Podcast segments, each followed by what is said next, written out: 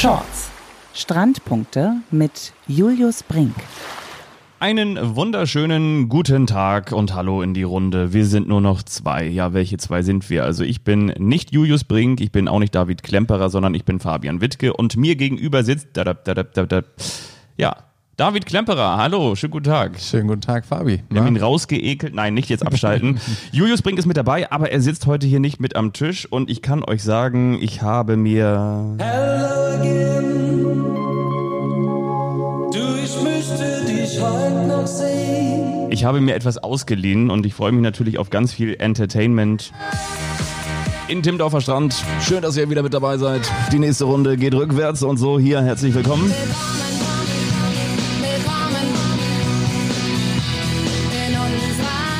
Weißt du, was ich gemacht habe? Ich habe DJ mir von Fabi Norman Wittke. Genau, ich habe mir von unserem Tour-DJ Norman mal das äh, iPad besorgt mit diesen ganzen Einspielern drauf. Da musste ich ihm einfach nur von hinten eine rübergeben und da hat er natürlich gesagt, war mal hier so?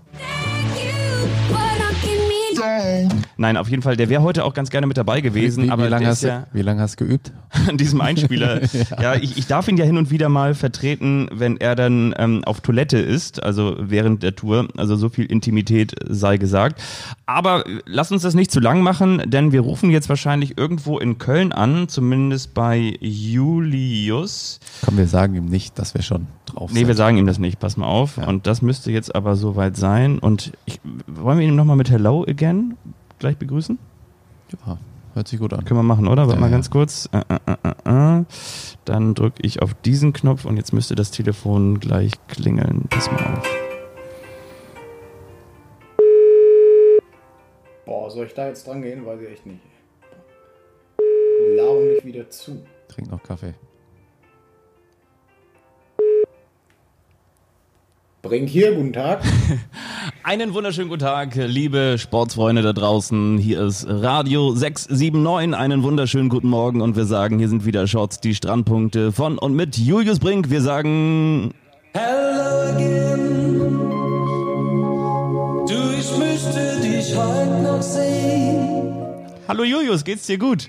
Hey, hör mal zu, du Bengel, ja? Wir haben uns vor einer Stunde verabredet, ja? Jetzt ist es mindestens mal 58 Minuten drüber. Da brauchst du mir nicht mit deiner Jukebox kommen, die du wahrscheinlich vom Normen geklaut hast.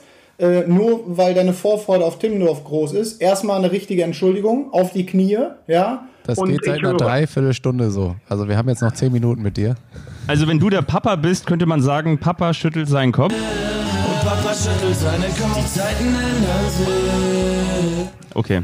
Fabi, ich erinnere dich an das Feedback unserer Hörer, ja, der ersten Folge, diese, diese Vorab-Folge 0. Da sagten die ganz viele, hey, cool, dass es jetzt äh, einen Podcast von euch gibt, aber hört auf mit diesem kindischen äh, Gedingel da. Ne? Das erinnert mich tatsächlich ein bisschen an die Jukebox meiner einjährigen Tochter, die dann natürlich intellektuell weitaus überlegen ist, so unter uns mal. Ja, ja. Die hat dann Katze, Hund, Zebra und Biene. Äh, diese dann akustisch belegen. Ich dachte, aber, du wärst im Urlaub gewesen. Ich dachte, du wärst jetzt voll entspannt und so. Bin ein bisschen aggressiv. Okay. Das spielt ihr? Ist das wirklich von Norman alles? Das ist alles von Norman. Das ist ja. hier so, so, ein iPad, da sind so ganz viele, man sagt ja so Shortcuts drauf. Und auf diesen ähm, Shortcuts kann man dann einfach mal ganz schnell ganz viele Songs abspielen. Und ich sag dir, das macht wirklich unfassbar viel Spaß. Also oh, vor allen Dingen. Deine Mutter sehe ich von hier. Wo ist denn das? Ja, rechts. Rechts hier. Ja. Rechts in der Mitte. Da, deine Mutter. Deine Mutter hier. Deine Mutter. Ja, also es ist okay. wirklich alles, was das ja. Wann spielt ihr denn, wann spielt ihr denn bitte deine Mutter? Möglicherweise, wenn, wenn ähm, Carla Borger spielt, dann können wir sagen, deine Mutter hat hier auch schon im Sand gestanden. Ja. ja. Stark. Ja. Also, das, also ich weiß auch nicht, also bei, bei Norman muss man ja ganz ehrlich sagen, das ist, äh, da ist ähm, so viel mit dabei. Ganz, ganz, ganz, ganz viel Genialität, Komma, aber nicht nur. macht ihr dieses Jahr, macht ihr, sorry, macht ihr dieses Jahr auch wieder dieses Hütchen-Ding? Weil dann bin ich raus. Dann komme ich gar nicht erst hoch. Das Hütchen-Ding, das ist ja eine Erfindung von Norman. Und damit will ich jetzt nicht sagen, die guten Sachen sind von mir und die schlechten Sachen sind von Norman. Aber da bestand er wirklich drauf. Und ich muss auch ganz ehrlich sagen, den Leuten hat es überwiegend gefallen. Ich glaube, das hatte einen ja. unfassbaren Nervfaktor. Das kann ich durchaus verstehen. Aber die Leute, wenn wir uns jetzt mal an die Weltmeisterschaften von Hamburg erinnern, ich meine, da hattest du so ein Stadion, da passen 12.000 Leute rein und, weiß ich, 3.000 waren draußen noch auf dem Gelände mit dabei. Und dann macht da drin so ein orangener DJ-Hütchen. Und das ganze Stadion setzt sich so ein imaginäres Hütchen auf den Kopf. Also das kam ja und übrigens Und die ganze daher, Welt denkt jetzt, Deutschland macht Hütchen. Entschuldigung. Ja, genau, die ganze Welt dachte, Deutschland macht Hütchen. Und das kam wirklich daher. Und zwar gab es wohl bei Normans Sohn, der ja Oscar heißt, der übrigens am vergangenen Wochenende Geburtstag hatte. Herzlichen Glückwunsch nachträglich. Da haben die in der Schule so ein Ding gemacht. Also wer etwas als letztes macht, so wie, wie früher Hochticker, der muss sozusagen jetzt, jetzt aufräumen oder so, ne? Oder der, wer als letztes jetzt mit an Bord ist, der, der, der muss dann halt die, die Strafe ausbaden. Und damit du nicht der Letzte bist, musst du dieses Hütchen machen. Und sozusagen, ne, wer als letztes das Hütchen nach oben macht, der hat sozusagen verloren. Und daher also kam das. Zu meiner Zeit hieß das Reise nach Jerusalem, mein Freund. Und hast du da auch mal gewonnen? Ich kann mir vorstellen, du hast die anderen wahrscheinlich so umge umgehauen, dass am Ende dann nur drei Stühle frei waren, ne? Ich kann dir sagen, dass ich letztes Jahr äh, das abgefeiert habe, dass ähm, im, im Osten der Republik, irgendwo in Kühlungsborn, morgens früh Norman das auch versucht hat. Und ich glaube, es waren irgendwie sieben Zuschauer da und sechs hatten absolut keinen Bock auf Hütchen. Und einer hat ihn dann so geil auf der Tribüne angeblockt. Hör auf mit deiner Scheiße! Hütchen! Und ich kann mir vorstellen, dann hatte Norman darauf gesagt: An guten Tagen gibt es nur hier und jetzt. Ja, schön. Ich kann sagen, ja. liebe Kritiker von Shorts, das ist die letzte Folge. Allerdings nur die letzte Folge vor den deutschen Meistergeisterschaften von Timmendorfer Strand. Und wir haben ganz viel vorbereitet. Julius, du darfst es dir heute ausnahmsweise mal aussuchen. Worüber möchtest du als erstes reden? Boah, ich würde also am liebsten quasi mit äh, ja, der Blickrichtung nach Timmendorf starten. Ähm, ich habe mir da viele Gedanken gemacht. Ich habe ja unter uns äh, heute früh äh, den, den Bus aus der Werkstatt abgeholt, beziehungsweise gestern Abend. Heute klingelte um 5.30 Uhr der Wecker. Um 6 Uhr war ich auf der Bahn. Ja, wie viel Rotwein ich gestern mit meinem Kumpel getrunken habe, das lassen wir jetzt mal äh, außer Acht. Auf jeden Fall äh, habe ich die Karre jetzt schon mal nach Köln gebracht und Donnerstag geht es dann weiter. Also Lichtmaschine ist repariert und äh, einen neuen Auspuff habe ich auch. Ist jetzt, mh, hm, hört sich mir jetzt mega geil an, die Karre. Ich kann aber immer noch nur 110 fahren. so, so, ja, so ein Doppelauspuff und dann auch noch ein bisschen nee. Unterbodenbeleuchtung. Ja, ja, genau. Ich habe auch überlegt, ein bisschen tiefer zu legen noch, aber ähm, nee, der geht jetzt zur Seite raus, nicht mehr hinten. Äh, aber das, das nur am Rande. Ja, ich denke mal so sechs, sechs Stunden. Boah. Na gut. Alles für den Club. Ja. Ne? Na klar. Also wenn du in Hamburg vorbeikommst, dann darfst du dir hier gerne nochmal so eine kleine Erfrischung abholen. Dann schmieren wir dir, so wie früher das ähm, die Eltern gemacht nee. haben, so, so, so, Baguettes mit, mit Camembert und Schinken. und. Du kannst, mir, du kannst mir abends gerne eine Pizza bestellen, weil ich komme ja Donnerstagabend dann an. Da habt ihr doch schon den ersten Tag da abgerockt. Ja, auf jeden Fall. Auf jeden Fall. Also der Axel, das ist ja der Co-Moderator und ich bin der Co-Moderator vom Axel und Norman. Wir fahren am Donnerstag früh in Richtung Timmendorfer Strand und haben dann so gegen Mittag, ich glaube so gegen kurz nach zwölf, das Technical Meeting. Und dann mhm. werden wir schon die erste Runde absolviert haben. Da sind wir übrigens auch wirklich sehr gespannt. Also es gab ja unter der Woche das erste Social Media Video der Arena und da wird man so wehmütig, wenn man diesen Ostseestrand sieht und dieses legendäre Stadion und dann weißt du ganz genau, oh, in diesem Jahr ich habe übrigens gehört, es gibt auch ein Alkoholverbot im Stadion. Es wird keine Klatschpappen geben. Im Zweifel soll nicht laut mitgesungen werden, also damit keine Aerosole, damit nicht gespuckt werden kann. Und ähm, das wird ganz viel Wehmut und auf der anderen Seite natürlich auch ganz viel Kreativität ähm, hervorbringen müssen. Und von daher, ja, ich freue mich tierisch drauf, aber abgerockt weiß ich nicht, ob das so die richtige Bezeichnung ist. In jedem Fall werden wir die ersten Spiele in den Knochen haben. Ja, aber also ich meine, lass uns doch erstmal froh sein, dass es überhaupt ja. ein paar Zuschauer gibt. Ähm, ich glaube, es ist auch wichtig für die Sportler, dass es überhaupt erstmal wieder Feedback gibt für gute, für gute äh, Aktionen. Und ich sag mal so, wenn ich von meiner Woche erzählen darf, als der NDR, bei dem du ja auch tätig bist, äh, diese Woche davon berichtete, was in dem Papier von Frau Merkel steht und es dann hieß, ja, 50 Personen maximal bis Ende des Jahres. Da hatte ich aber zwei Stunden Schnappatmung. Sie hatten zum Glück vergessen, wenn man kein Hygienekonzept quasi sicherstellen kann, also sprich kein abgesperrtes Gelände. Und ähm, ja, so viel dazu nochmal. Also wenn sich jemand da nochmal nachlesen möchte, Risikoklasse 3, Öffnung, Öffnungsstufe 3 sind wir, ne? Und dann darf man tatsächlich kein Alkohol äh, konsumieren. Ähm, man darf auch nicht singen, aber man darf dann wohl klatschen. Also insofern, äh, wir setzen auf dich, dass du da kreativ wirst, Fabi. Definitiv, das kriegen wir auch hin. Also wir, wir drei. Also wir haben uns da schon ein paar Sachen überlegt. Zu viel wollen wir noch nicht verraten, aber natürlich wollen wir da im, im Zweifel jeden einzelnen von den 200 Zahlenden sind es ja, glaube ich, ne? Dann, und dann die, die ähm, offiziellen drumherum, die wollen wir schon ordentlich ähm, in Wallungen bekommen. Also das ist ja wohl klar. Gibt es denn eine Spielervorstellung, so wie sonst immer, äh, quasi mitten in der Stadt?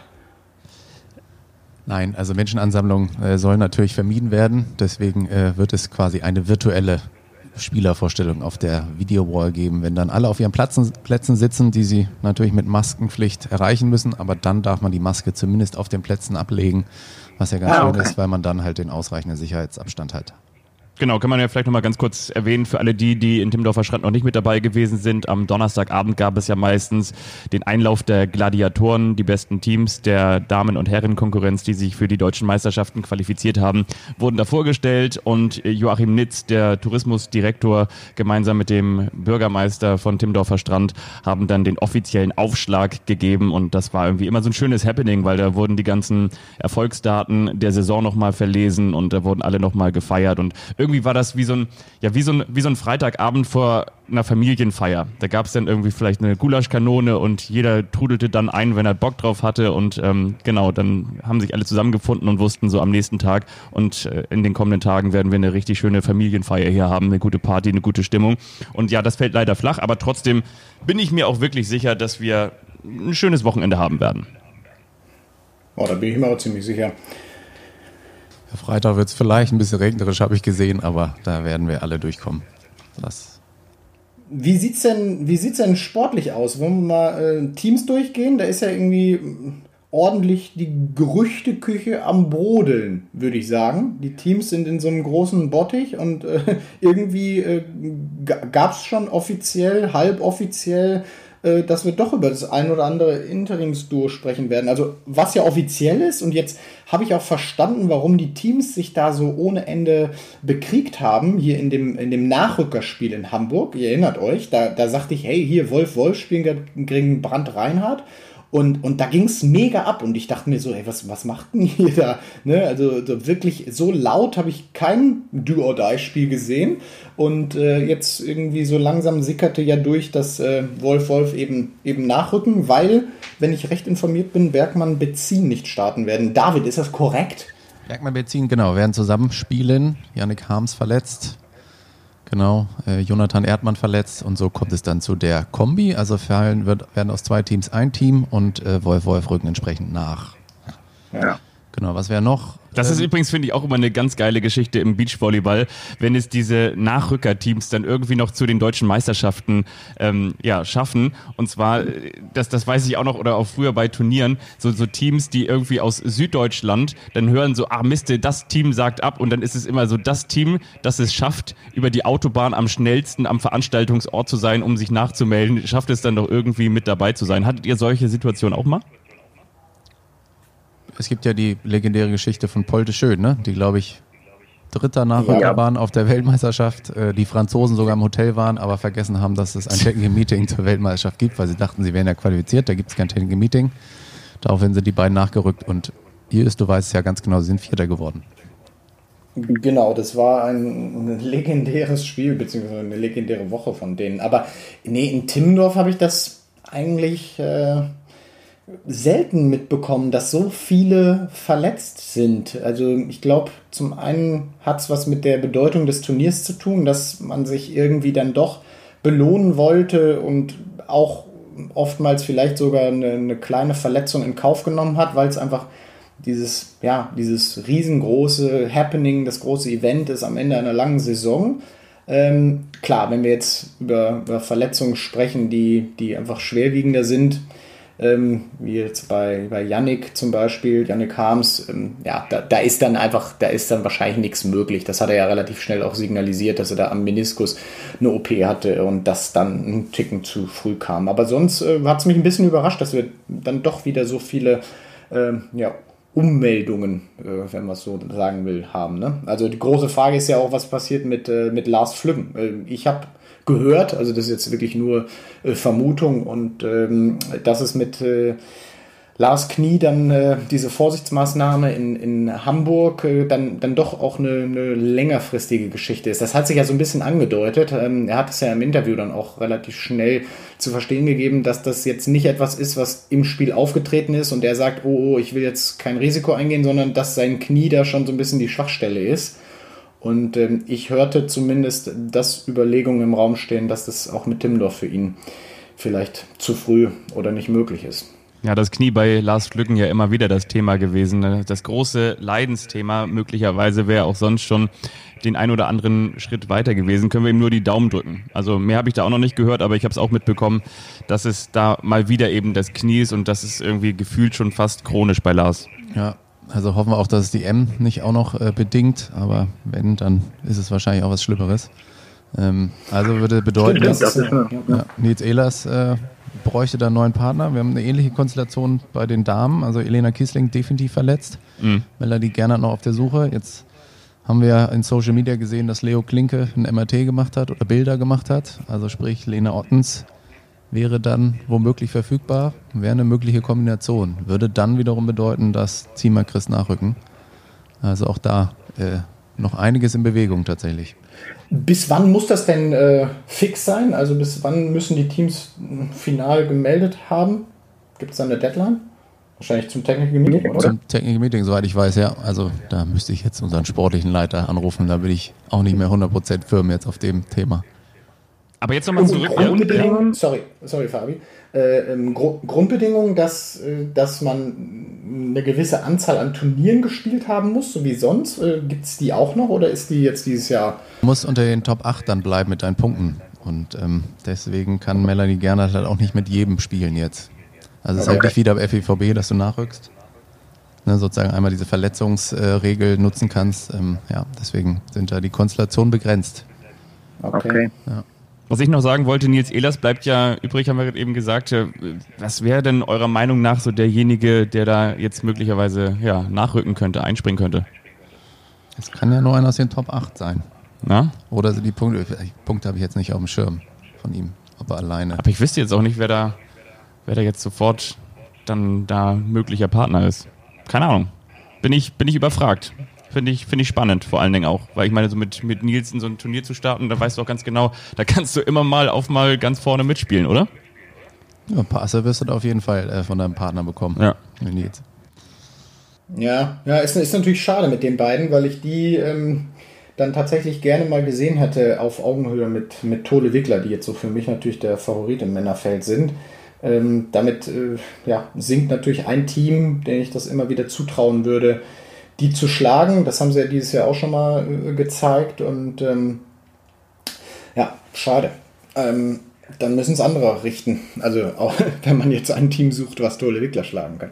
Wollte ich gerade sagen, ist das schon deine Prognose, das Team, das Tole ja. Wickler schlagen kann? Ich meine, im letzten Jahr, im vergangenen Jahr, da sind Tole Wickler in dieser legendären Night Session dann ähm, ausgeschieden, beziehungsweise ja, sind dann ja nicht nochmal angetreten. Und würdest du schon sagen, dass die beiden deutsche Meister werden? Oder was ist hier mit äh, Bennett und David Ponybatz, die immer sagen würden hier? Und niemals ohne mein Brudi. Mein, mein, mein, Hast den Knopf wieder gefunden, Fabian? Ja, das sagen die Wolf-Brüder ja übrigens auch, ne? Mal ganz okay. kurz, ja? Niemals ohne mein Brudi. Okay, nee, was sagst du? Also du sagst deutscher Meister Tole Wickler, ja? Ich glaube schon, ja. Lass uns denken übrigens. Danke. ja, ich meine, ganz, ganz im Ernst, es ist, ist letztendlich ja das Team, was, was in Deutschland zu, zu schlagen gilt. Im Leistungsspektrum sind die einfach die, die ähm, auch international, äh, finde ich, ja, das, das stärkste Team sind. Und äh, Frage ist, gibt es da vielleicht Möglichkeiten, dass sie in gewissen Spielen äh, auf einen Gegner treffen, der sie da vor Probleme stellen. Man, die, die, die ausländischen Teams sind jetzt nicht da, dass, dass die zu schlagen sind. Das hat die Saison ja gezeigt und dass sie nicht unantastbar sind. Aber ähm, ich glaube, wenn du deutscher Meister werden willst, dann musst du an diesem Team vorbei. Und äh, ich hätte das schon, also für mich so ein Wunschfinale wäre schon ein bisschen Elas pflücken gegen die beiden, aber ähm, ich traue auch wieder so Geheimfavoriten technisch den, äh, den Ponywatz-Brüdern einiges zu, weil ich fand das ähm, wieder sehr ansehnlich, äh, wie sie sich präsentiert haben. Ich fand, die hatten keine, keine großen Ausreißer nach unten. Ähm, Finde sie von ihrem Spielstil so ja, besonders über diese ganzen Mittepässe, das ständige Gekreuze ähm, wenn man sich überlegt, dass man Julius Tole im Block ein bisschen äh, vor Probleme stellen will, dann äh, macht das schon Sinn, ihn auch in der Mitte zu binden. Also da passen so ein paar Sachen zusammen. Wenn ich mir jetzt dann ein Finale bauen könnte, dann würde ich die Ponys schon schon gerne sehen. Ähm, mal gucken, wie die Teams durch die Bäume fliegen und wandern. Ne? Also da kann, kann ja auch ein bisschen. Ja, ich glaube, das, das ist genau der Punkt. Also Tole Wickler ähm, ist, also mir fällt ehrlich gesagt kein anderer im Moment ein, äh, außer die beiden Teams, die du auch genannt hast, ähm, weil irgendwie alle anderen sind irgendwie verletzt, angeschlagen, waren verletzt, sind Interimsduos etc. Für die Ponys wird es, glaube ich, auch so ein bisschen das Thema, ob die überhaupt im Finale ankommen. Ne? Also sie haben nicht so gut gespielt wie das letzte Jahr. Sie haben sich gut durchgekämpft. Sie fallen halt nicht unter ein gewisses Niveau, das denke ich schon. Aber ähm, es, also jetzt zu sagen, wer könnte der Gegner im Finale sein von Tole Wickler, ist, glaube ich, echt schwierig, weil da wird, so wie du sagst, wird noch viel in den Bäumen passieren. Es gibt viele Teams, die immer mal ein gutes Spiel machen können. Es gibt auch Teams, die sicherlich Tole Wickler mal schlagen können, aber so in Gänze, puh, würde ich mich da auf keinen festlegen können, der den ernsthaft Parole bieten kann dieses Jahr. Ja, aber Bennett und David Ponywatz haben jetzt noch mal ein bisschen was fürs Selbstbewusstsein getan am vergangenen Wochenende. Da sind wir ja auch angesprochen worden, dieses ähm, A-Plus-Turnier in Osnabrück.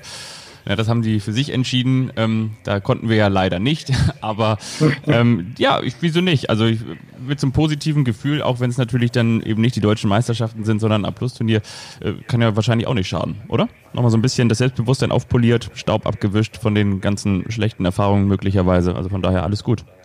Ja, ich, ich glaube, es ist auch, auch wieder einfach ein Beweis, wie ähm, ausgeglichen unsere Tour ist. Ne? Also man darf jetzt auch äh, Wagner's Winter vielleicht so als ähm, ja, äh, Geheimfavorit äh, für eine Medaille nicht außen, außen vor lassen. Das ist natürlich die große, große Frage, mit, wie Alexander Wagnerhorst äh, sportlich drauf ist. Ähm, Sven, finde ich, hat auch äh, sehr interessante Spiele dieses Jahr gemacht. Ähm, immer schwierige Situation mit unterschiedlichen Partnern, aber der ist auch jemand, der, der auf dem Niveau mitspielen kann. Und ähm, letztendlich macht es das Ganze auch irgendwo spannend, ne? dass, du, dass du so drei, vier Teams, klar sind viele Verletzte jetzt bei, aber ähm, es ist mitnichten so, dass da ein Nationalteam hinfährt und sagt, äh, einer von uns dreien wird es auf jeden Fall machen. Und ich glaube, das ist auch noch so ein bisschen im Hinterkopf, dass äh, Julius und Clemens das noch so ein bisschen, ja, wie so eine offene Rechnung im vergangenen Jahr äh, hatten. Also das hat denen, hat denen definitiv nicht geschmeckt, auch ähm, wie es danach äh, letztendlich um ausgegangen ist, muss man dazu sagen. Ähm, mit diesem, diesem Nightgate, also das Spiel, was abends dann äh, abgebrochen wurde, für morgens früh neu angesetzt und sie dann einfach das große Problem hatten, dass sie in der Woche drauf die ähm, äh, das äh, World Tour Final eben in Rom hatten, ähm, sie jetzt in der ganzen Ausrichtung das für zu, für, für zu viele Spiele erachtet haben und dann letztendlich ähm, abgesagt haben oder verletzungsbedingt äh, das, das Thema dann beendet haben mit den deutschen Meisterschaften. Ich glaube, dass, dass das äh, an keinem spurlos vorübergeht. Also sowas abzusagen oder nicht anzutreten, das, das tut weh, also in der, in der Beachvolleyball-Seele. Und ich glaube, das ist noch etwas, ähm, ja, wo sie vielleicht noch eine Rechnung offen haben. Also deshalb werden die, glaube ich, schon sehr, sehr fokussiert an die ganze Sache rangehen. Definitiv. Also ein deutscher Meistertitel tut ja auch immer gut. Ähm, wie würdest du einschätzen? Ich meine, du hast ja auch so ein paar solche Spiele gehabt, wo man dann, also ich würde sie schon als klarer Favorit dieses Jahr äh, sehen. Ähm, wenn man dann im Finale steht und auf einmal liefern muss und es ist klar, irgendwie der Gegenüber kann eigentlich nur gewinnen, weil wir müssen ja gewinnen.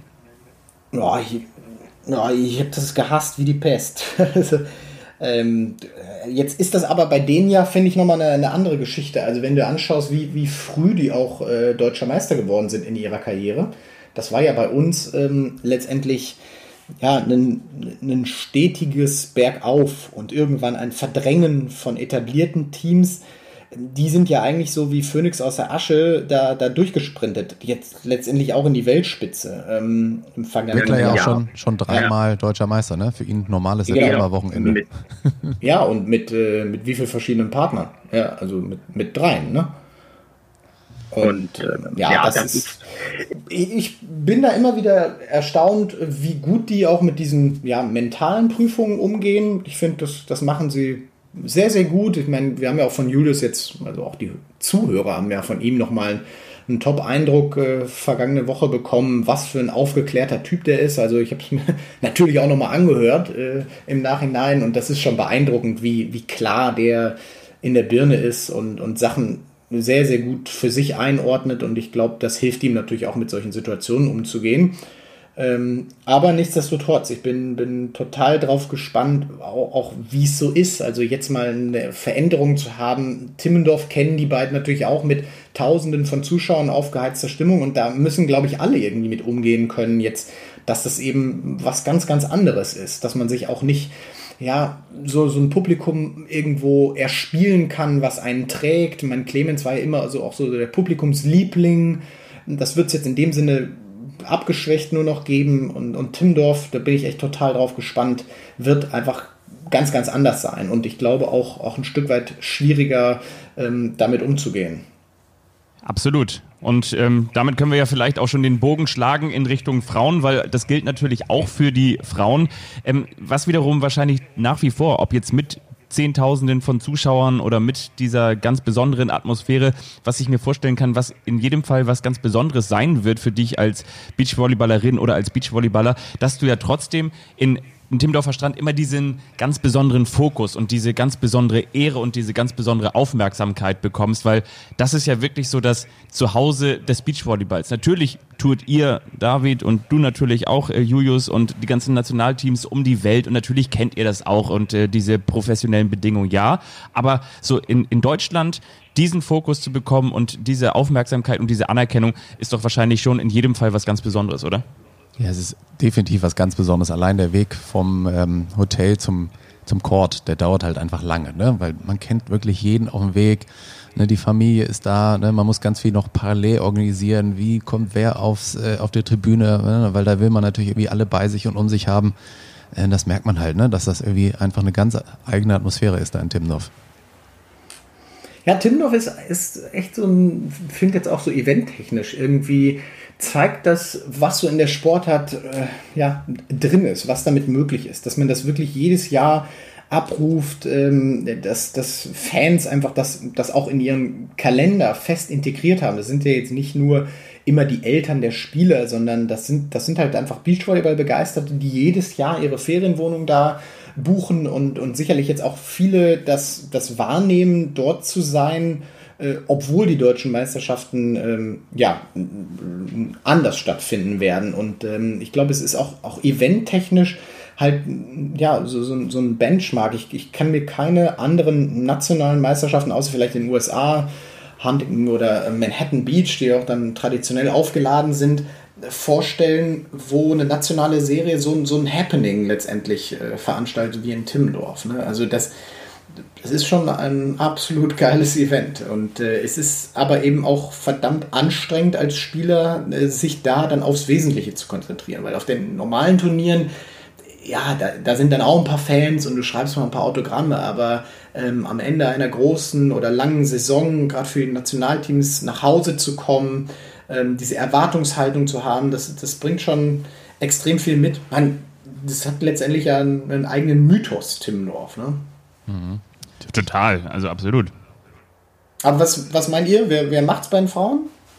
Ja, also ich, ehrlich gesagt, Frauen finde ich dies Jahr ganz schwierig, weil irgendwie gefühlt, und ich will das gar nicht so negativ äh, meinen, aber ähm, man merkt da doch irgendwie noch ein bisschen mehr, finde ich, die Corona-Zeit. Also irgendwie Borgasude nicht so richtig in Form, äh, Ludwig Kosuch auch nicht so richtig in Form, äh, Binek Schneider, Tori war verletzt, Edlinger Laboureur, irgendwie Chantal über drei Tage sehe ich auch noch nicht so ganz, weil das Knie doch irgendwie, also mehr als die Schulter eigentlich, würde man ja denken, auch noch nicht so ganz. Dann irgendwie Behrens Tillmann auch über so ein ganzes Turnier, ne, ohne ihre Blockstärke. Ähm, also da kann ich mich überhaupt nicht festlegen, wer da jetzt irgendwie so der Überflieger ist dieses Jahr. Also da, keine Ahnung, vielleicht war es ist jetzt vielleicht gewagte Aussage, aber vielleicht war es noch nie so leicht, deutscher Meister zu werden bei den Damen wie dieses Jahr.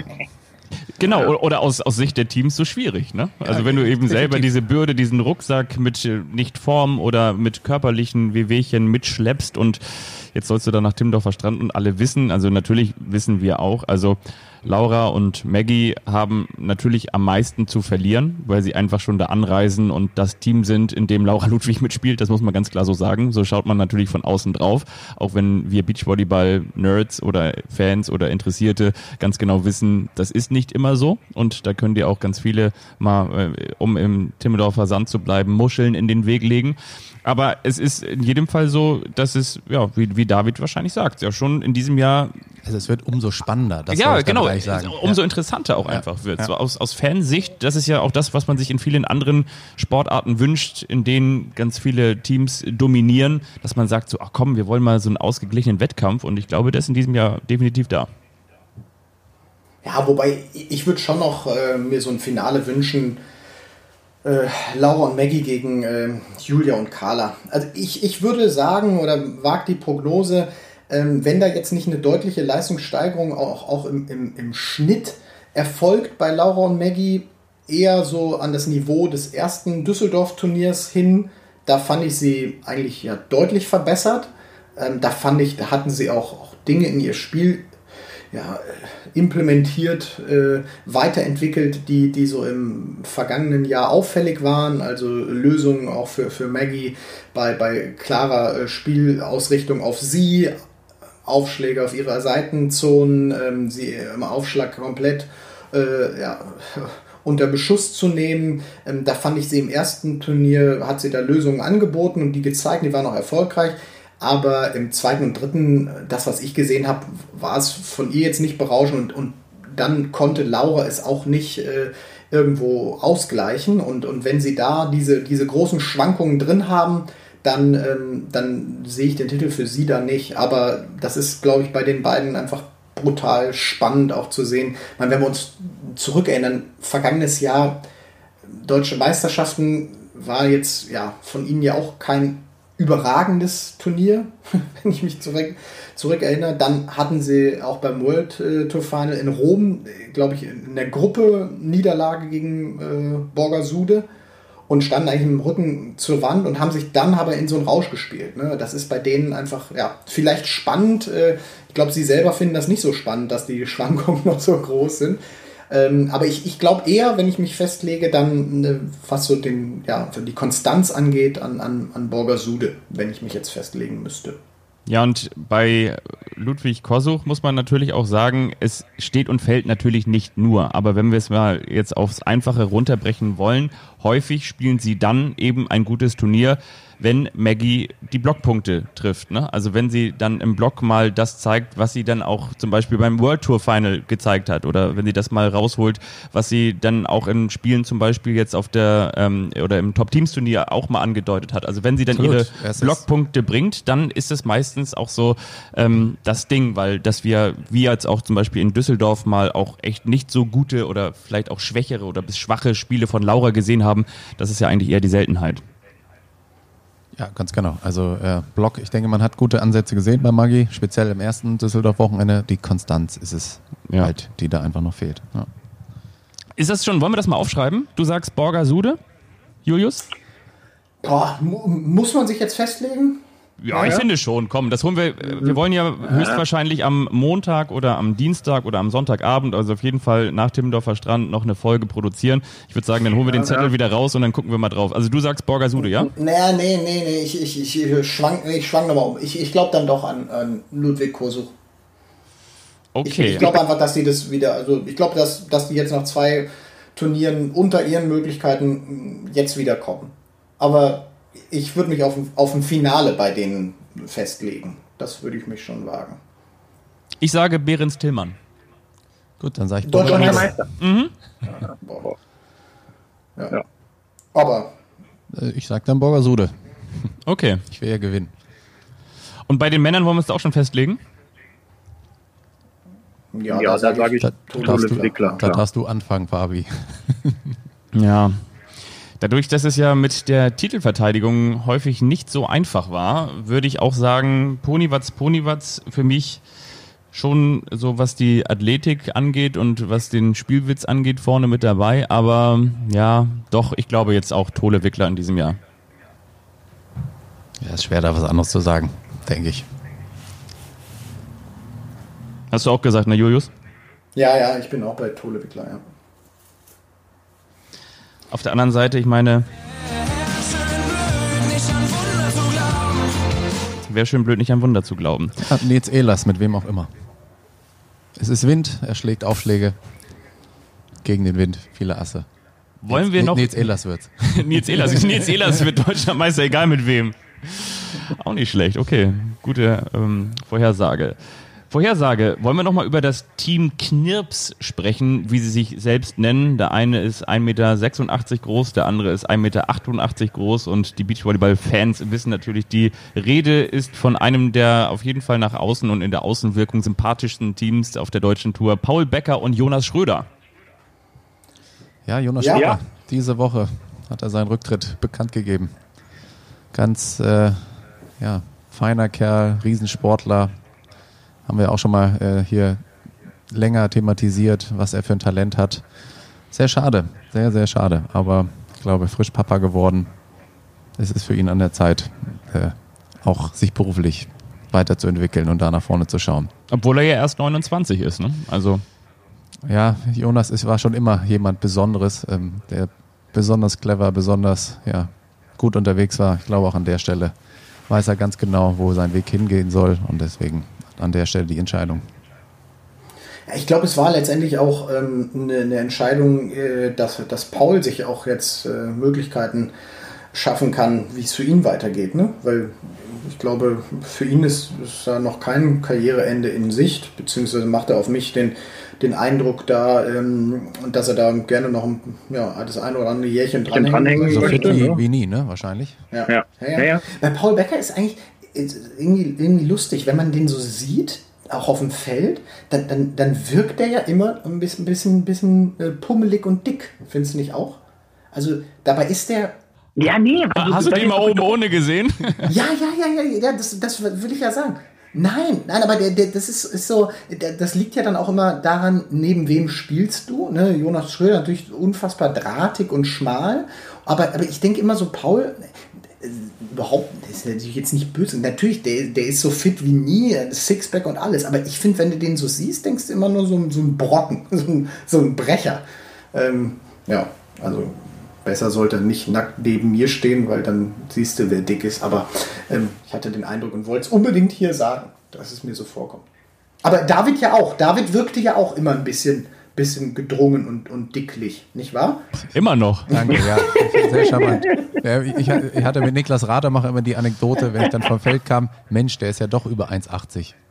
Ja, genau. Du wirst, wirst immer so als kleines, kleines rundes Gnocchi wahrgenommen. Naja.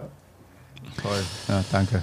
Ja, Paul Becker und Jonas Schröder, äh, habe ich ja gerade eben schon gesagt, für mich immer eines der sympathischsten Teams, weil, weil sie immer mit ganz viel Freude an die Sache rangegangen sind und neben der sieben Turniersiege auf der deutschen Tour, da sind sie natürlich auch noch im, im Snowvolley-Bereich äh, unfassbar erfolgreich gewesen, jetzt gerade nachdem das ja in den Kinderschuhen stand und oder steckte und jetzt ähm, hervorgekommen ist, also Beachvolleyball im Schnee zu spielen.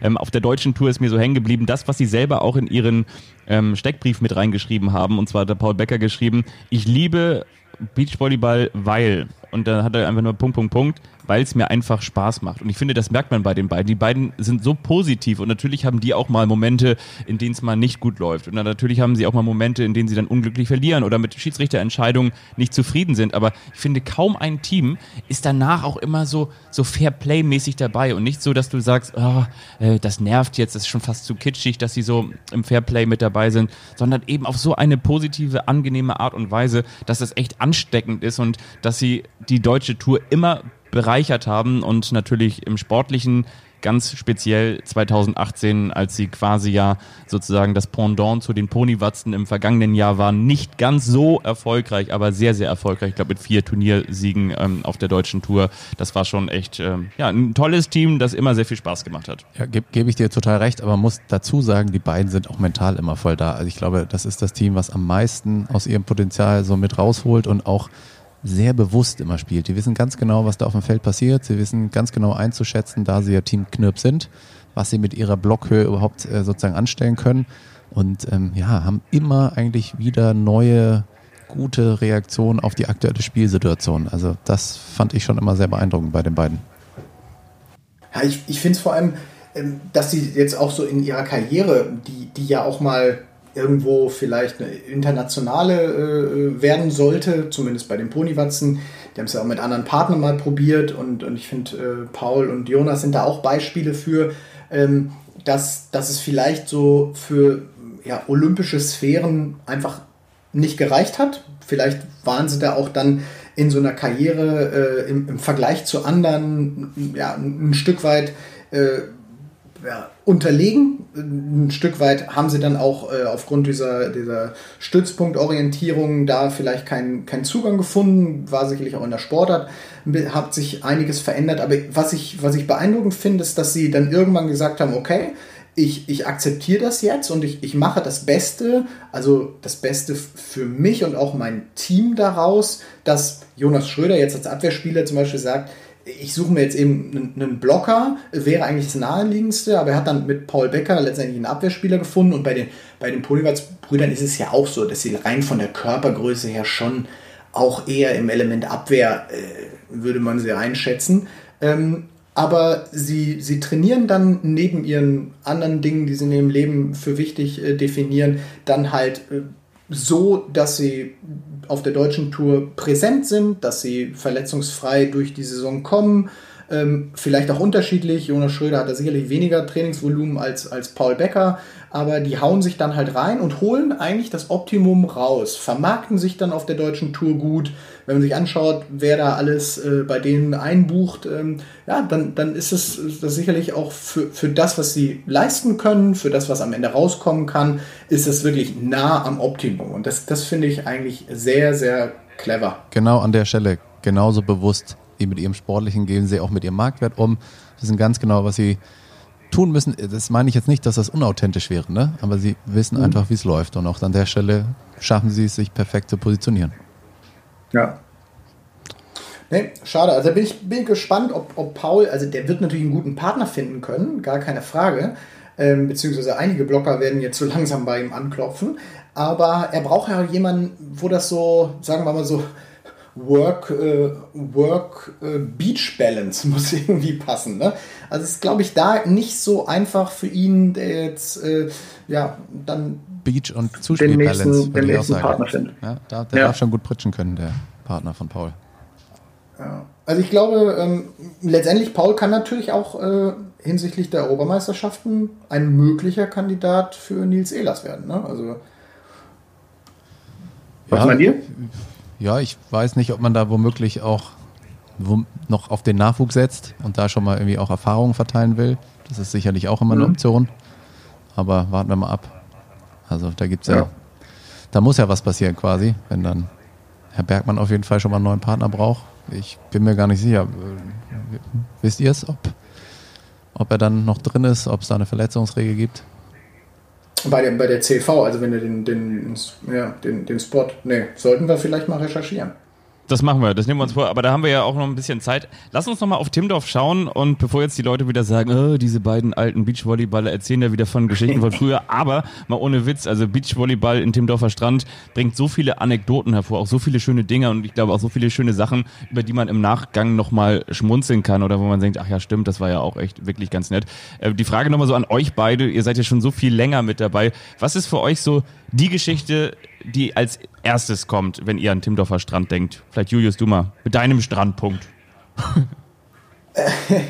Also ich habe mir einfach immer liebend gerne äh, nach Timmendorf, egal wie es gelaufen ist, ein paar Bier mitgenommen und mich dann in den äh, Saunabereich des Maritim Hotels zurückgezogen und, und da in, in aller Ruhe, ähm, sollte man natürlich nie machen, also äh, Alkohol und Sauna, aber da, da fiel dann nach Timdorf oftmals so eine riesen Last von einem ab und das, das war eigentlich immer, immer geil. Also ich habe mir das irgendwann angewöhnt, egal wie es ist, Sonntag da zu bleiben, das ausklingen zu lassen und ähm, ja, also für mich oftmals nach natürlich tollen Erfahrungen da, wenn man deutscher Meister wird, in, Ruhe am nächsten Tag zu frühstücken, irgendwie noch in der Stadt zu sein.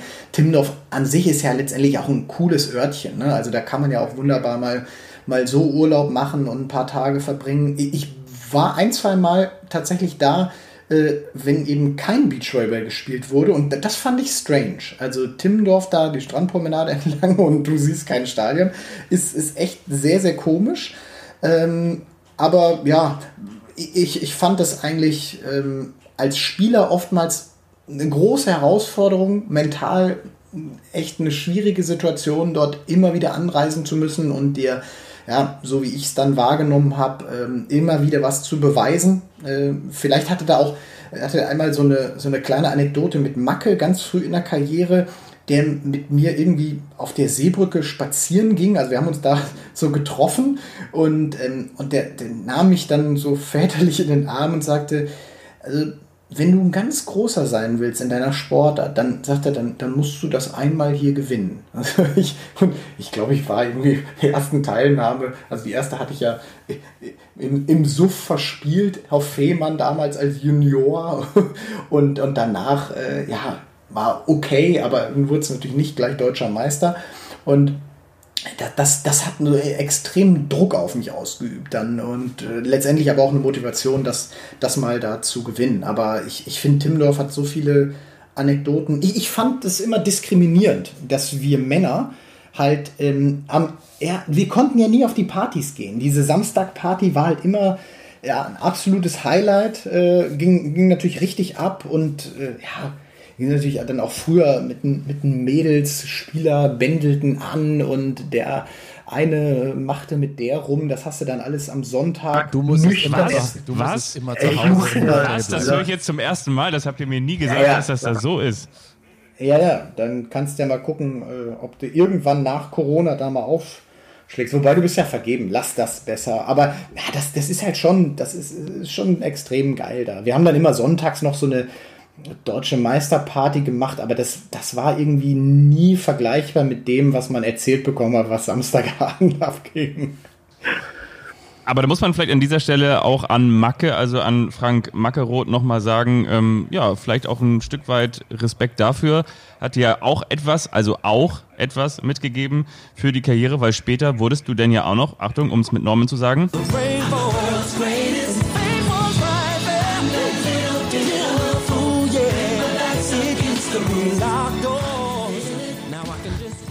Ich glaube, Ach, ja, daran hat Backe in dem Moment nicht gedacht. Also er meinte, ja, das, das waren noch ganz andere Zeiten. Da sind äh, deutsche Nationalteams unter die Top Ten gekommen. Und äh, als er dann US da eingenordet hat, hat er gesagt, ja, ganz groß werden. Damit meinte er irgendwie Top 30 der Welt, glaube ich. Und ähm, ja, das hat er dann ja ganz leicht überboten. Ähm, aber apropos Anreise, hast du eben gesagt, ähm, können wir eigentlich auf deinem Parkplatz parken mit dem Bus? Auf meinem? Nee, auf Julius. Julius hat einen Parkplatz in Timmendorf. Ja, aber, aber gibt's den noch? Ja, weiß ich Gibt's nicht. den Parkplatz noch? Ja. Achso, ich dachte, der wäre lebenslang. Also die, die Arman Hager ja. ist ja. Na klar, damals im großen Hype war der natürlich, oh Julius hier äh, lebenslang und äh, gar, kein, gar kein Thema. Du darfst hier immer herkommen und ich glaube so nach drei Jahren war der Parkplatz dann schon wieder anders vermarktet. Ne? Das ist dann, weißt du, auch in dieser legendären Kneipe Oswald, ne? Damals so nach dem Olympiasieg sagen sie doch, hier kannst du dein Leben lang und dann kommst du da mal nach, irgendwie nach acht Jahren mit Freunden vorbei. Was? Der hinten? Nee, den kenne ich nicht. Der soll abhauen. Genau. Der möchte vier Bier umsonst haben. Hauen sie ab. Was wollen sie denn hier? Ey, du darfst dein Leben lang anschreiben und dann, dann willst du es wirklich irgendwann und, und musst es vielleicht auch finanziell irgendwann mal tun und dann jagen sie dich zum Teufel.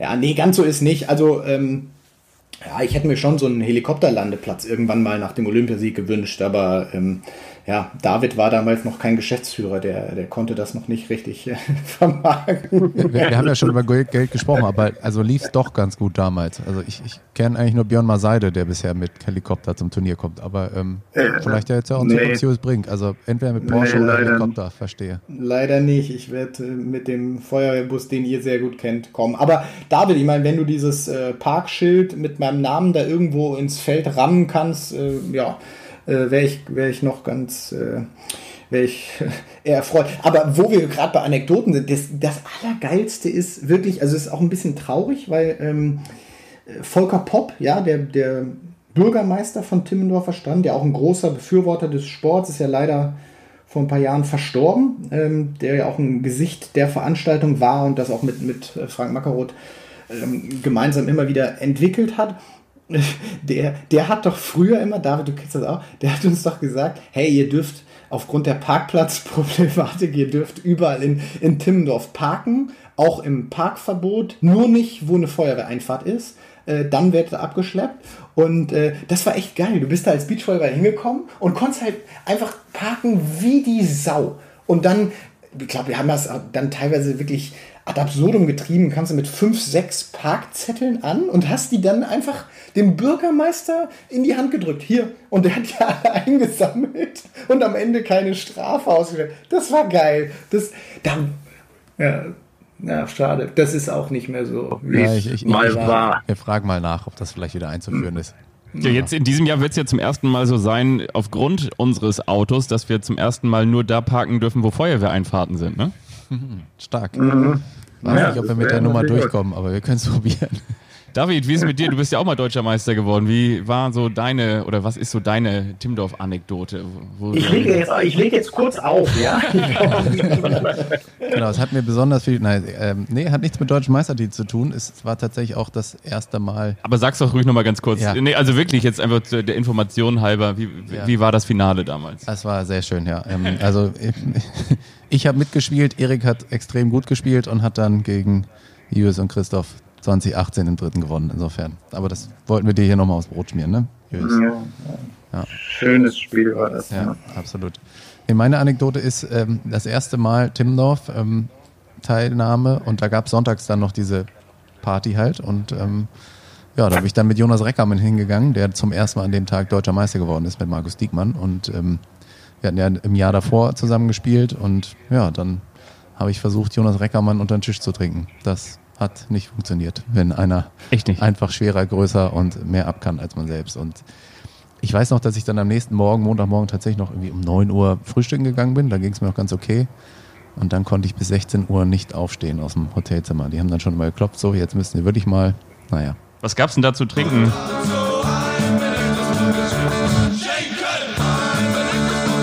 Gab's da eisgekühlten Bommerlunder? Äh, ich kann mich ehrlich gesagt nicht mehr dran erinnern. Aber äh, Julius, kannst du das bestätigen? Ist, ist Jonas so trinkfest? Ja, schon, schon. Also der, der, hat, der hat auch eine, eine lockere alkoholische Seite. Der Jonas Zu der ne? Zeit war er auch noch gerade so erst Leistungssportler geworden. Da kam er frisch aus dem Studium, aus Münster, ne, hat da beim USC Münster zweite, zweite Liga gespielt und äh, also das, das war ja alles am Anfang. Also da war er noch sehr trinkfest, definitiv. Okay. Ja. Aber fandest du es nicht auch, David? So Timmendorf, das war letztendlich hatte man das bei keinem anderen Event, auch, auch international nicht, dass du abends so überlegt hast, wenn du zum Essen gehst mit Freundin oder mit Family, äh, ob du vielleicht so einen kleinen Umweg zum Restaurant wählst, sodass du nicht durch den ganzen Menschenpulk läufst, weil also dann natürlich doch noch, ja, können wir kurz ein Foto machen, hast du eine Autogrammkarte, ähm, ja, dann einfach so Dinge, äh, ja, so Fanpflege, die halt abends um 21.30 Uhr, wo du noch schnell irgendwie essen willst, um nächsten Tag dann früh spielen musst, dann vielleicht ein bisschen schwerer gefallen haben. Äh, Hat es nicht auch? Also dann so dich hintenrum ins, ins Restaurant dann zu schleichen oder vorher schon was zu, zu reservieren oder vielleicht ins Nachbardörfchen zu fahren. Ich fand, das, das hatte so für uns Beachvolleyballer so eine, ja, so eine Dimension, die man sonst vielleicht eher so Fußballern äh, zutraut, ne? wo du dann einfach nicht durch die Stadt laufen kannst und zum Italiener gehst und Spaghetti Arabiata bestellst, so wie immer. In Timmendorf war das dann schon ein bisschen problematischer. Ja, man muss halt länger, also, sicherlich den Fokus äh, durfte man nicht verlieren. Ich, ich, ich fand es immer noch, das ist dann vielleicht auch der Unterschied noch gewesen, aber überschaubar und ich sag mal, die Leute, die da sind, sind ja alle noch sehr, sehr dezent und das ist, glaube ich, auch noch ein bisschen anders. Aber ähm, klar, also ein bisschen aufpassen, dass man sich nicht verzettelt.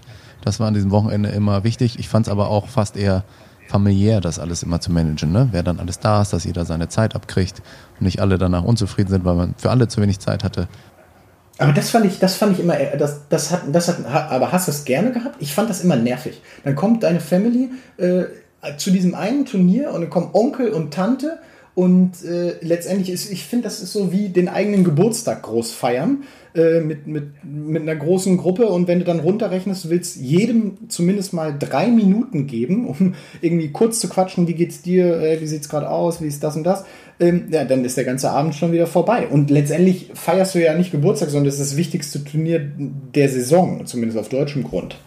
Ja, ganz genau. Also ich, ich sehe das ganz genauso wie du. Ähm, es, es, war immer schwierig, das zu handeln. Also klar, du freust dich irgendwie, dass alle da sind, aber jeder will was von dir, ne? Und du musst halt wirklich zusehen, mhm. dass du da den Fokus aufs Turnier bekommst. Also gar keine Frage. Aber war das nicht auch so, dass man sich dann währenddessen zwischendurch mal so gefühlt hat, wie wenn man früher als kleiner Junge den ersten James Bond gesehen hat und dann aus dem Kino rauskam und dann dachte man selber, man wäre irgendwie so James Bond und hat sich so auf dem Weg nach Hause in Richtung Bushaltestelle so, so hier und da um die Ecken geschlängelt und war so ein bisschen drei, vier, fünf, sechs Zentimeter größer. War das nicht auch für euch dann so, dass ihr wirklich auch mal als Beachvolleyballer um Autogramme gebeten gebeten wurdet und so eine ganz besondere Aufmerksamkeit nochmal erfahren habt? Ja, schon, aber ich habe mich jetzt deshalb nicht als James Bond gefühlt oder so.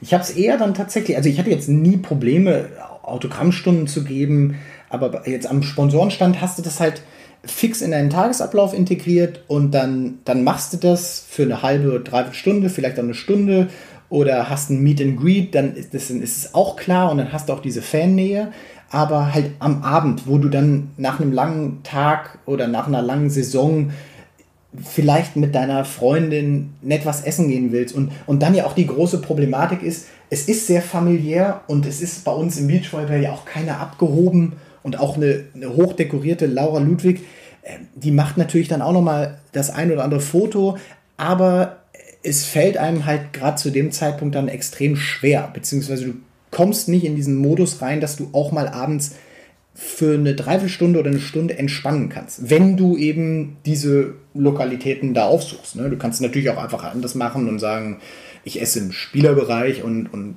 genießt das dann nicht. Aber wenn du jetzt jemand warst, der immer gerne auch dann abends sich irgendwo hingesetzt hat, äh, was du als Beachvolleyball auch im Normalfall machen kannst, dann fand ich es immer krass, dass du merktest so, äh, in Timmendorf ist das anders. Da erkennen dich die Leute, da wollen sie gerne Autogramm, da wollen sie dir was erzählen und das ist ja auch alles gut und schön und du findest das sehr, sehr angenehm, aber es, es, es bringt dich halt immer wieder auch raus. Ne? Mir ist übrigens noch eine Anekdote eingefallen. Matthias Killing, ja. sagt euch was, ne? Ja klar, Moderator, ja, ja. ne? Ja. Sat 1. Frühstücksfernsehen, ja, genau, macht hier Turnier am Roten Baum, macht äh, RAN, ne? glaube ich DTM und Co. Ähm, der hat angefangen auf der Deutschen Meisterschaft auch. Und zwar als Moderator im Kinderland vom Robinson Club hat er Kinderspielerinterviews gemacht.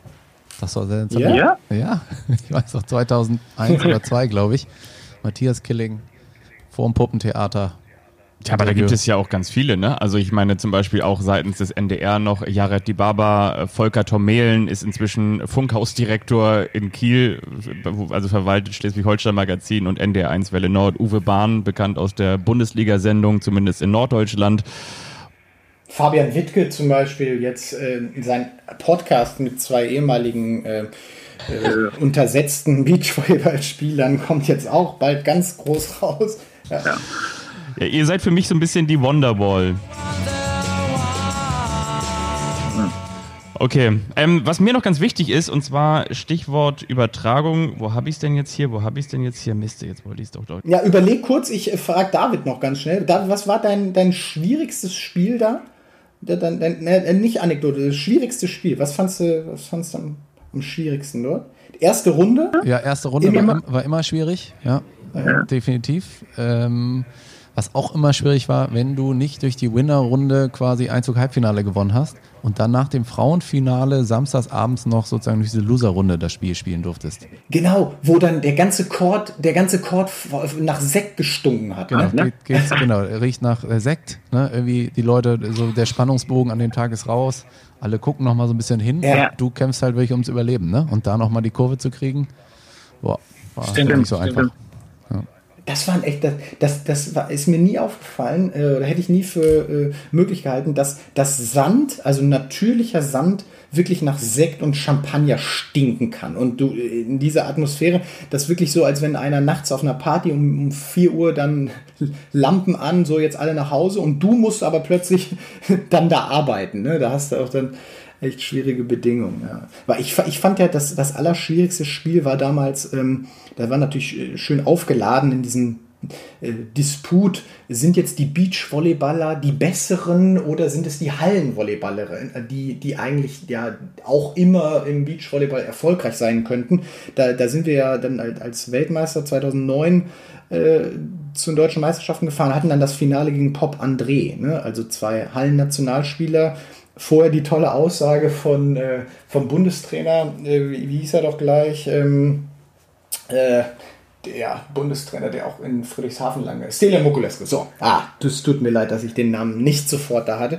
Der hat ja gesagt, gib mir zwei Außenangreifer aus der Hallennationalmannschaft und innerhalb von zwei Wochen schlagen die jedes Nationalteam. So, kannst du dir vorstellen, was, was ich Rotz äh, und Blut gespuckt habe. Äh, Frechheit, was soll, äh, arrogant, äh, die sollen ankommen. Und dann hatten wir dieses Finale und bist Weltmeister in deiner Sportart und wir hätten es ja auch fast vergeigt, weil die echt hat auch so richtig gespielt, ja. geregnet. Ja, ne? ja, war doch ein Ja, so- Ball und dann haut der so- Julian André natürlich auf den Aufschlag drauf. Ne? Und ja, so, so, so einen miesen, miesen Stil gespielt. Und deshalb, das erinnert mich immer ein bisschen, wenn ich die, wenn ich die Ponywatze, die sind natürlich Beachvolleyballer, aber mit diesem orthodoxer Spielweise immer kreuzen, immer über die Mitte, ah, da, da, das ist echt, echt komisch, wenn du dann als gesetztes, äh, etabliertes Team da, da ankommst. Also das war mit Abstand das, das schwierigste Spiel und ich glaube, wir haben irgendwie mit Hängen und Würgen und Jonas hat mich, glaube ich, auch wieder ordentlich mit durchgezogen. Aber Gott sei Dank haben wir das gewonnen, weil dann, da wäre wirklich, äh, da wäre alles möglich gewesen. Also da, da hätten, ja, hätten wir dem Beachvolleyball großen Schaden anrichten können. Und an dieser Stelle kommen wir zu die Media-Frage natürlich. Radio Gaga. Wer überträgt eigentlich am Wochenende? Wo kann man, wenn man nicht vor Ort ist und eine der Glücklichen oder der Glückliche ist, der ein Ticket ergattert hat, äh, wo kann man eigentlich am Wochenende die deutschen Meisterschaften überall in den Medien verfolgen? Genau, also es äh, ist wirklich allumfassend. Ähm, wir können freuen uns verkünden zu dürfen, dass ähm, es auf Sportdeutschland TV natürlich bis auf Court 4 alle drei Courts ähm, zu sehen gibt. Es wird auch auf dem Center Court tatsächlich schon ab Donnerstag und den kompletten Freitag einen 5-Kamera-Stream mit Moderation geben. Auch mit Kommentar? Genau, Daniel Hör, äh, Sport 1, The Zone Beach Liga wird da ähm, moderieren, zusammen mit Nico Pomperenke. Bei Hamburg 1, auch Sport 1, äh, ist dann eher so der Entertainer, der dazu gesetzt wird. Und das ist noch nicht ganz final, aber eine weibliche Expertin, entweder aus dem Pool der Nachrücker oder der verletzten Spielerin, wird dazukommen. Also ich denke, es ist ein schönes, schönes Team. Und dann ab Samstag komplett auf sport1.de, dann von 14 bis 17 Uhr am Samstag äh, live im TV. Ne? Julius, du weißt ja besser Bescheid. Am Sonntag dann auch äh, komplett gestreamt, beziehungsweise dann auch zweieinhalb Stunden ne? das Finale. Ähm, und abends ja auch noch ein Magazin sogar, ne? Ja, genau. Wir haben abends, äh, also wir können jetzt nicht, wenn die Klappe gefallen ist, Sonntag, sagen, jetzt erstmal ein Gläschen Wein und dann später noch den Podcast. Ähm, da müssen wir überlegen, wie wir das Sonntag machen. Ich würde mal sagen, wir bleiben alle schön da, frühstücken am Montag, weil wir Sonntagabend tatsächlich ja ein, Magazin letztendlich hoffentlich noch mit äh, Siegerinterviews äh, der deutschen Meister dann übertragen werden. Also spät, ich glaube 23 Uhr noch was. Ähm, aber finde ich letztendlich auch eine, eine coole Berichterstattung, das, das nochmal in anderer Form zusammengefasst am Abend dann äh, denjenigen anzubieten, die jetzt im TV schauen wollen und dann äh, ja, ein bisschen zusammengefasst, aber dann mit, mit Live oder auf jeden Fall äh, Live-Kommentar und Eindrücken äh, dann der Teams. Das finde ich eine. Das Schöne ist, äh, Herr Wittke, die Öffentlich-Rechtlichen haben sich auch noch angekündigt. Also ARD, ZDF werden auch noch was machen. Insofern, cool. äh, ich glaube, so viel ist noch nie berichtet worden von den deutschen Meisterschaften. Finde ich richtig gut. Und übrigens diese Magazinlösung, die du gerade eben angedeutet hast, finde ich generell ganz spannend. Also natürlich, dass man das adaptiert, also dass man das eine nicht lässt, um das andere zu tun, dass man vielleicht irgendwo in Streams für die Hardcore-Fans, für die Nerds die Spiele in Gänze überträgt. Von mir ist auch gerne kommentiert aber dass es eben auch die Möglichkeit gibt, komprimiert so einen Beachtag nochmal aufzusaugen, im besten Fall natürlich mit Interviewpartnern, die es tragen, mit guten Einschätzungen und so weiter und so fort, finde ich echt mega gut und wäre für mich auf jeden Fall auch ein Modell der Zukunft. Total.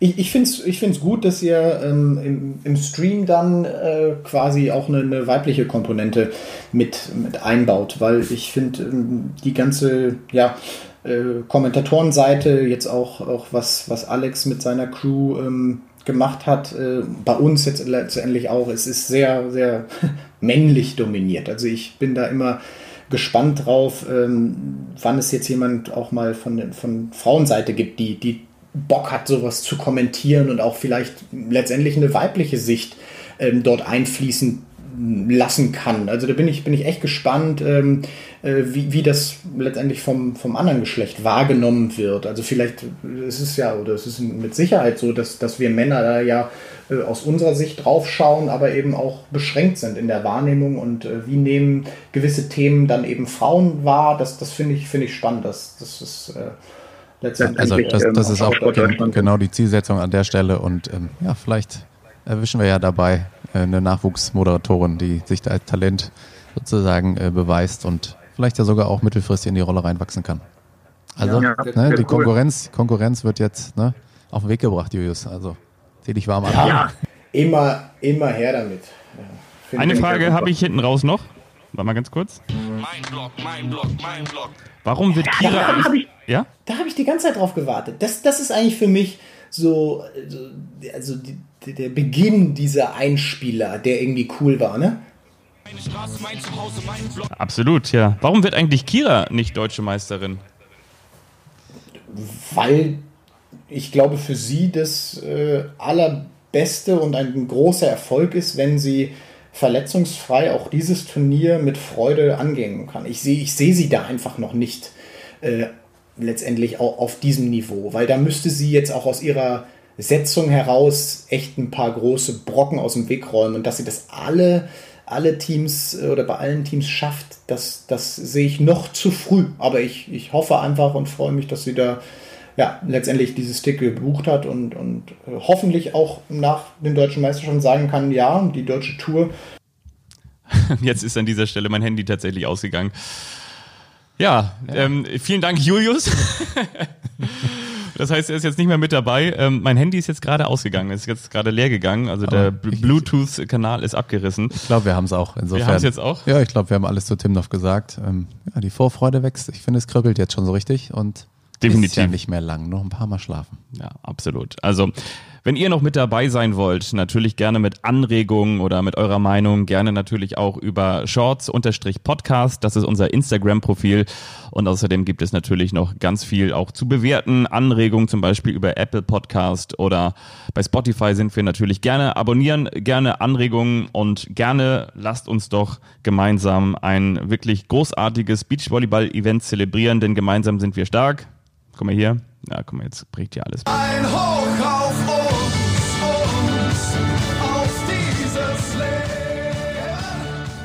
Ich freue mich auf ganz viel Wiedersehen und ich freue mich auf euch alle da draußen, auf jeden Einzelnen, den ich da begrüßen kann und der, ja, dem man mal wieder vielleicht äh, so eine kleine Faust oder so einen Ellbogen geben kann. Ähm, vielen Dank für die Strandpunkte von und mit David Klemperer. Und jetzt sehen wir wahrscheinlich irgendwo in Köln so einen Rumpelstilzchen mit hochrotem Kopf auf dem Boden. Jetzt haben die mich hier einfach so abgewürgt. Das ja, gibt's ja gar nicht. Ja, Julius, äh, tut uns leid nochmal, aber du kommst nächste Woche wieder zu Wort, ganz Versprochen. Also, Julius, warte mal ganz kurz. Nein, okay, lassen wir das. Also vielen Dank fürs Einschalten und bis nach Timmendorfer Strand. Auf schöne deutsche Meisterschaften. Alles Gute, bleibt gesund und bis bald. Tschüss. Ciao, ciao. Shorts. Strandpunkte mit Julius Brink.